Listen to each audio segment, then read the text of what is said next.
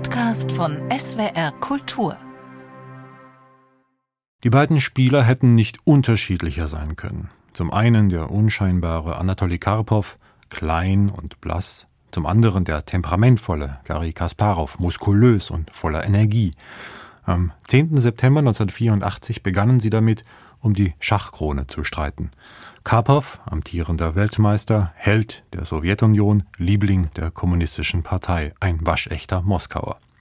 Herausforderer Kasparov, eher unangepasst und unberechenbar, kam aus der Provinz, aus Baku am Kaspischen Meer, der Sohn einer Armenierin und eines deutschstämmigen Juden. Ursprünglich hatte er Weinstein geheißen, nach der Trennung der Eltern Kasparian, ehe der Familienname in Kasparov russifiziert wurde. Da prallten zwei Welten aufeinander. Erfahrung gegen Jugend, der Etablierte gegen den Außenseiter, der linientreue Parteisoldat gegen den aufmüpfigen Revoluzer. Entsprechend ihrer Spielweise, ihrer Schachphilosophie. Karpov, der geduldige Stratege, jeden Fehler vermeidend, sein Beiname lautete die Würgeschlange, auf dem Schachbrett beschlich seine Gegner nämlich das Gefühl, langsam erstickt zu werden. Kasparov dagegen kämpfte immer auf Biegen und Brechen, einfallsreich, unternehmungslustig und aggressiv. Mitunter wurde ihm genau dies zum Verhängnis, so auch in diesem kühlen Moskauer Herbst. Karpov machte mit Kasparov in den ersten Partien kurzen Prozess. 4 zu 0 stand es und er schaffte auch noch den fünften Sieg. Um seinen Weltmeistertitel zu behaupten, waren sechs Siege nötig. Unentschiedene Partien zählten nicht. Doch dann änderte Kasparov seinen Stil. Er wich der Schlange immer wieder aus. Zermürbungstaktik. Remis reihte sich an Remis. Das Duell zog sich zäh über Wochen hin. Das Jahr endete, ein neues begann. Karpov, von eher schwächlicher Statur, verlor an Gewicht und an Substanz. Und er verlor die eine oder andere Partie. Kasparov holte auf. Es stand 5 zu 3. 48 Partien waren vorüber, mit einer gesamten Spieldauer von über 300 Stunden.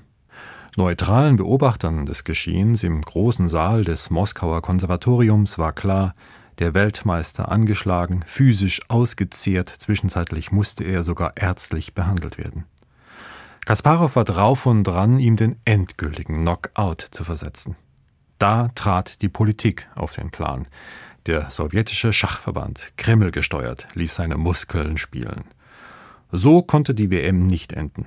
Das meinte auch der Präsident des Weltschachbundes, der Filipino Florencio Campomanes, ein bekennender Karpov-Fan und ein ergebener Diener der sowjetischen Schachinteressen. Seit Lenins Zeiten war Schach in der Sowjetunion mehr als nur Sport, nationales Kulturgut, um die Überlegenheit des Kommunismus zu dokumentieren. Herausragende Spieler genossen größtes Ansehen und zahlreiche Privilegien. Dazu gehörte vor allem Karpov. Die drohende Schmach einer Niederlage musste deshalb abgewendet werden. Am 15. Februar 1985 brach Schachpräsident Campomanes das Match ab, ohne Sieger. Offizielle Begründung, die Kontrahenten seien erschöpft, es bestünden Gesundheitsgefahren. Kasparov protestierte heftig, aber vergebens.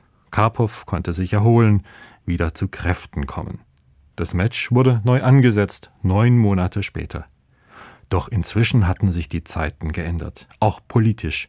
Im März starb der letzte alte Statthalter des Kommunismus im Kreml, Konstantin Tschernjenko. Nachfolger als Generalsekretär der Kommunistischen Partei wurde ein Mann aus der Provinz, viel jünger, moderner und aufgeschlossen. Sein Name Michail Gorbatschow. Das Neue verschaffte sich Bahn. Für Kasparov war der Weg frei. Im zweiten Aufeinandertreffen besiegte er den einstigen Kreml-Schützling Karpov mit 13 zu 11. Er war damit jüngster Schachweltmeister mit 22 Jahren. Zeitwort ist ein Podcast von SWR Kultur für die ARD. Abonniert uns in der ARD Audiothek und überall, wo es Podcasts gibt. Wir freuen uns über 5-Sterne-Bewertungen. Ihr habt eine Idee für ein Zeitwort, Anregungen oder auch Kritik?